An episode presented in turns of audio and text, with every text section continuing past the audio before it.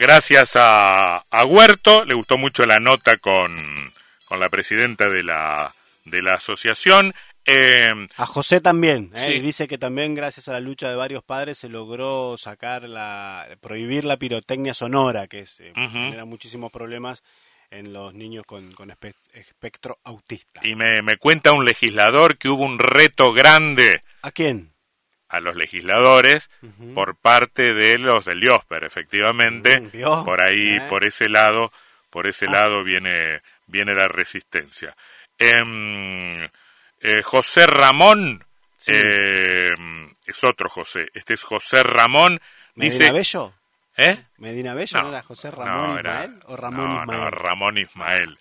Em, se pregunta con qué base de cálculo dice Galear que creció el empleo.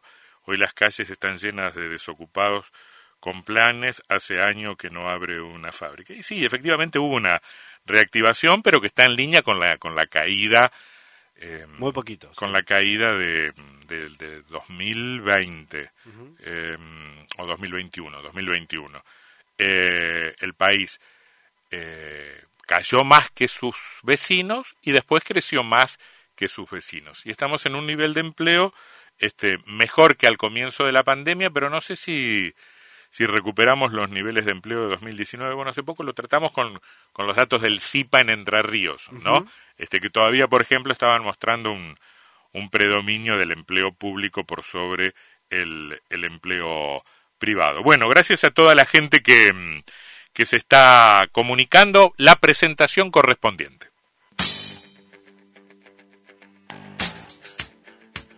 Acompañan este segmento de En el 2000 también.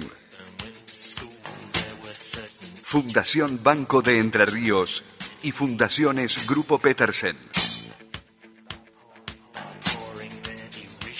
20 años trabajando por la excelencia en la educación y la cultura. Sobre aulas y alumnos. En el 2000 también. Marisa Massa.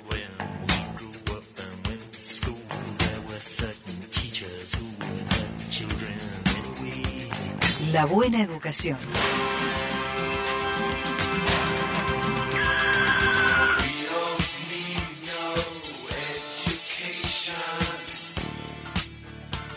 Hola, profe Marisa, ¿cómo va? Hola, buenas tardes, Antonio, Sebastián, Silvio, oyentes.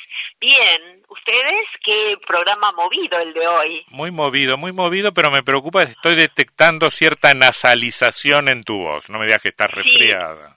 Viste que no he logrado que ese ese resfrío se viene desde marzo conmigo y se va y vuelve, se va y vuelve. No, pero te- tenés que instalarte una semana en tu casa y no moverte. Te quedas ahí y te vas a Lo que pasa es que en casa no en casa no quieren. Ah, bueno, sí, es- lo entiendo, entiendo lo, lo entiendo perfectamente. Cuidado porque ayer ayer se mm, se dio a conocer el notable incremento, creo que era en la provincia de Buenos Aires, ¿no?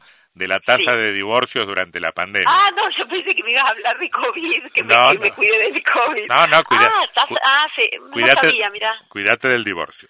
Bueno, Ah, bueno, sí me cuido, me cuido porque vos sabés que para mí en este en este estado y, y ahora que tengo voz nasal conseguir otro muchacho lo difícil que resulta. pero, pero de- si, te- si te- tendrías tantos candidatos, profesora. Ay, sos Bu- un caballero, Antonio, siempre. Bueno, siempre. eh, háblame de la escritura.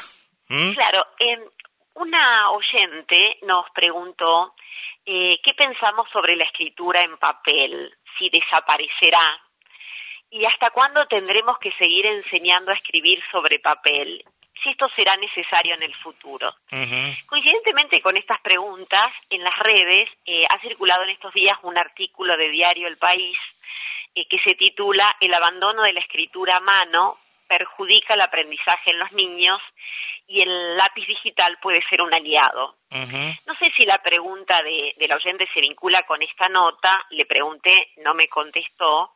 Eh, yo creo que podría estar vinculada perfectamente porque en la nota se hace una ponderación positiva, positivísima, del uso del lápiz eh, digital. Mm. Dice, dice la nota. eh, Pero, la pero, pará, pará, pará un poquito. Sí. Este, ¿Vos pensás que Para, estás, para. estás hablando con gente que en, que, en algún caso es analfabeto digital o tecnológico. Perdón. ¿Qué es el, ¿qué es el lápiz digital? Es un lápiz para usar eh, en la tablet como si la tablet fuese papel y el lápiz fuese un lápiz de papel. Es ah, un lápiz digital, permite la firma digital, permite la toma de notas. Si yo quiero escribir una, una carta, estimada Marisa, ¿puedo hacerlo con, con, con mi grafía? Sí, con tu grafía en la tablet usando el, el, lápiz digital. Ah, mira, mira. Exactamente. Eh, digo, en en este, en este artículo en el diario El País dicen que la reducción de la escritura manual en las aulas en favor de las nuevas tecnologías han dado protagonismo al teclado. Una circunstancia que, en opinión de algunos expertos, supone un perjuicio para el aprendizaje y la memorización de las nuevas generaciones. Y que ha hecho que empiece a valorarse, como no podía ser de otra manera y acorde a los tiempos que corren, el uso del lápiz digital para que niños y jóvenes no se desvinculen de la escritura. Y entrevistan en el artículo a una neuropediatra que yo no conozco, no es, no, es nuestra, eh, que se llama doctora Pilar González, y dice algo que nosotros sabemos, que escribir resulta una tarea compleja en la que se realiza un procesamiento profundo de la información, beneficia la capacidad lectora y de memoria y estimula el desarrollo de conexiones neuronales. Claro. No, no, no, perdón que te, te interrumpí. es un terreno en el que yo entiendo bastante poco, pero creo haber escuchado a propósito de esta cuestión en los últimos días que, mm, hay todo un, mecanismo que, que pone en, estricta relación la conceptualización que supone la, la, escritura con el movimiento físico, con el hecho físico, con el contacto con el papel y el lápiz. ¿Hay algo de eso en, en el punto? Sí, lo, lo que dice este artículo y dicen sobre todo eh, las, las, corrientes más eh, que tienen más que ver con, con, una posición eh, que hace mucho énfasis en el desarrollo neuronal, en, en, en, los, en los aprendizajes, que dicen que em, la, la, escritura permite que el hemisferio cerebral izquierdo y se desarrolle muchísimo más con una escritura manual que sin ella claro. Eh, claro, porque digo, está la, inteligencia corporal también, ¿no? Cuando escribimos usamos la visión, la motricidad, además de un acto de cognición para poder este, vincular una grafía con un fonema. ¿No? Es decir, la letra con el sonido de la letra, y poder conformar una palabra, una oración, etcétera, ¿no? Ahora, yo digo, me quedé pensando en la pregunta de esta oyente, por eso este, la, traje para compartirla, porque yo digo, tenemos también y fundamentalmente una razón práctica. Tenemos que seguir enseñando a escribir sobre el papel con lápiz, con virome, con lapicera, porque la mayoría de los chicos no tiene dispositivos y por otro lado, este, hasta hoy se ha demostrado también esto que decíamos antes, que la escritura manual permite estimular eh, las áreas visuales, motoras, cognitivas, más que la escritura en el teclado, ¿no? Y digo, si dentro de unos años, de unas décadas, dejaremos de usar la letra manuscrita, el gesto de escribir con lápiz y papel es posible, no lo sabemos. Sí sabemos que aún no están dadas las condiciones instrumentales para que esto ocurra. Eh, en tanto tengamos la, la realidad de no accesibilidad masiva a, a, dispositivos es impensable. Creo que es una discusión para un tiempo futuro. Ahora sí, por supuesto, los niños necesitan aprender a escribir eh, sobre el papel, si les es posible, exceptuando a los niños que tienen una discapacidad intelectual o motriz, deben hacer el aprendizaje en las letras manuscrita e imprenta para poder leer eh, la cultura letrada de, nuestro mundo, ¿no? Del mundo que nos rodea. Está bien, está bien. Eh, yo tengo la sensación de que se, se está perdiendo mucho, ¿no? Así como leemos cada vez menos, vivimos en una sociedad que lee cada vez menos, acaso nosotros mismos y nuestra generación lee menos, veo que hay mucho, mm, mucho, mucho inconveniente en, en la, en la escritura. De vez en cuando llegan noticias, creo haber leído algo de, del sistema educativo francés hace algún tiempo, que, mm, que recuperaba la noción o la idea o la práctica del dictado. No sé qué pensás al respecto. Eh, sí, los, eh, salió un artículo, creo que en el diario La Nación, bueno, en, un, en, un, diario nacional, eh, que traía esto que vos decís ahora de, recuperar el dictado. Y el dictado es eh, una práctica eh, muy que se usa mucho en la escuela. ¿Se sigue usando el dictado? ¿Se sigue usando el dictado? Sí, se sigue usando para, para dictar consignas, se sigue usando para dictar algún texto que los chicos no tengan acceso en sus libros de texto o en sus libros de, consulta, digamos, ¿no? Se sigue usando el dictado. Yo siento que para los chicos es, medio un dramón que le digas, este, te, voy a dictar algo, este, y, Sí, lo que no hacemos es, eh, es el dictado de manera eh, tradicional, un dictado solamente para corregir ortografía. Eso está bastante en desuso. Hay otras formas, otras formas de hacer dictado, ¿no? Por ejemplo, eh, hacer una composición, una, una narración eh, oral, todos juntos. Y que después la maestra decida hacer con esta narración que hicieron todos juntos un dictado. Digo, para aprender a copiar al dictado, porque es una, una habilidad importante escribir al dictado, ¿no? Porque es lo que va a permitir después poder tomar apuntes, sí, ¿no? Sí. Y además porque en, en algún momento estuvo la convicción que solo con el dictado se podía este, corregir la ortografía. Hoy sabemos que no es así. Bueno, te iba, te iba, te iba, perdóname, Marisa, te iba a preguntar justamente respecto de eso. Este, yo no sé cómo, cómo resuelven los docentes esa polémica, que tampoco sé si existe o es algo que nos figuramos los padres, acerca de si soy profe de geografía, te apruebo igual, aunque me pongas Haití sin H, o este, te la corrijo. Mm, a ver, eh, Daniel Casani, que me parece que es el súper especialista didáctica de la lengua en el habla hispana, eh, dice que todo maestro es maestro de lengua. que quien enseña cualquier disciplina enseña lengua, justamente porque tiene que enseñar a, leer, a escribir y hablar en su propia disciplina. Eh, digo, si Haití em, está sin H, uno puede decir no es el país eh, de referencia o al país al que nos estamos refiriendo.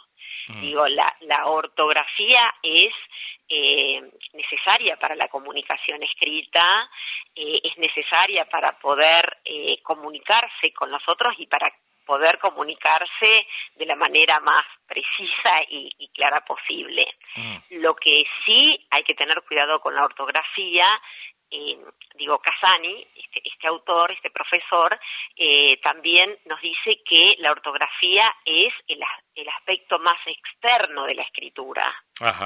Es decir, no es el más importante. Es decir, es más importante, dice él, que un niño, que un joven pueda expresarse. Digo, lo, primero que tenemos que hacer es dejar que el niño, digo, si, si inventamos un cuento con un niño, si inventamos un relato, lo importante es que no se inhiba porque no sabe cómo escribirlo. primero trabajaremos la idea. Digo, lo importante es ir de lo, de lo más importante a lo menos importante. Y lo más importante es que el niño pueda expresar sobre el mundo, sobre sí, sobre los demás, lo que piensa, lo que siente, y que a esto lo puede escribir. Entonces digo, lo, no, no, no. Eh, a mí me. Pues sabes que yo eh, consumo moderadamente redes sociales, en realidad tan solo Facebook, eh, y veo los errores de ortografía de la gente, de las personas, de los candidatos, Marisa, de los políticos, de quienes quieren ser concejal o intendente. Y yo digo, mamita, te recomiendo. perdón, te recomiendo a vos y a y a los oyentes, a los que todavía tienen la cultura de la lectura de diarios en papel, pero también se debe encontrar en, en la red, la columna de, de, Carlos Pañi hoy en La Nación, no tanto por su sentido político, sino por el análisis, en última instancia también político, que hace de la carta mediante la cual Enarza respondió la, la salida controvertida del, del ex ministro Culfas. Este, porque mira está, en la nación está en la nación de hoy porque es un análisis tremendo respecto de la sintaxis y del modo de escribir, dice, cuando dice una cosa interesante, cuanto dentro de 40 años, si hay todavía gente mm, este, alfabetizada en la Argentina estudiando nuestro pasado y encuentre en esta carta, menos que en el problema político en sí mismo, razonarán acerca de la cantidad o la escasez de recursos eh, que tenían para claro lingüísticos de los de los funcionarios de jerarquía. Está muy bueno los dos o tres primeros párrafos de la de la nota va va de eso y vos te darás cuenta leyéndola que es un atentado a la sintaxis, este, digamos, no, no, no perpetran, no, no, no escriben, perpetran el escrito, es una cosa espantosa. Este, bueno, y, y, y creo que, que, ponemos nuestros énfasis, volviendo a nuestro tema, en los chicos, en, en, en, en los errores, en los defectos, en las falencias, pero los adultos estamos por ahí nomás, ¿eh? Claro, lo que pasa que es, es una verdad gritada a voces que nadie puede enseñar lo que no sabe. Claro, Si nosotros como adultos pretendemos enseñar a las generaciones venideras a escribir, tenemos que volver a hacer nosotros mismos ejercicios de escritura, ¿no? Y, trabajar en esto como, como desafíos, porque es cierto, eh, por ejemplo, el WhatsApp. Eh, los, los, mensajes de texto. Permiten, invitan, convocan, a veces hasta parece que interdictan a que usemos este, una, una escritura. Este, Levanta la tanda. Eh, ah, Perdón, no. Eh, sí, no hay problema. no, no, no, no. portada de signos, ¿no? Sí, sí, sí. Eh, pero bueno, pero eh, uno puede escribir así en el WhatsApp a un amigo. Ahora, cuando uno se comunica formalmente, la escritura tiene que ser otra. Esto lo tiene que enseñar la escuela. Y esto lo tenemos que practicar los adultos y pretendemos que los jóvenes y los chicos también lo hagan. Claro, claro, claro. Bueno, interesantísimo. ¿Cómo lo cerramos, Marisa? Eh, con algo que dice eh, Emilia Ferreiro, que es una eminencia en psicología, se doctoró con Piaget en Ginebra, y sus aportes han sido muy importantes en el mundo de la educación en general y de la escritura en particular, y ella eh, nos enseñó, la escritura es importante en la escuela porque es importante fuera de ella y no al revés. Está bien, está bien. Me quedé pensando en cómo te presenté vamos a hablar de la escritura, porque estamos en radio, jamás podríamos escribir sobre el habla. Estimada Marisa, muchísimas gracias. Que estés bien, hasta luego. Chau, chau.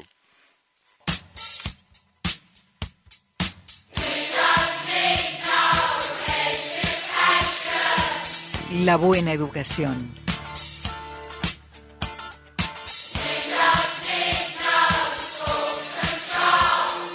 Marisa Massa. Acompañaron este segmento de En el 2000 también. Fundación Banco de Entre Ríos y Fundaciones Grupo Petersen. 20 años trabajando por la excelencia en la educación y la cultura.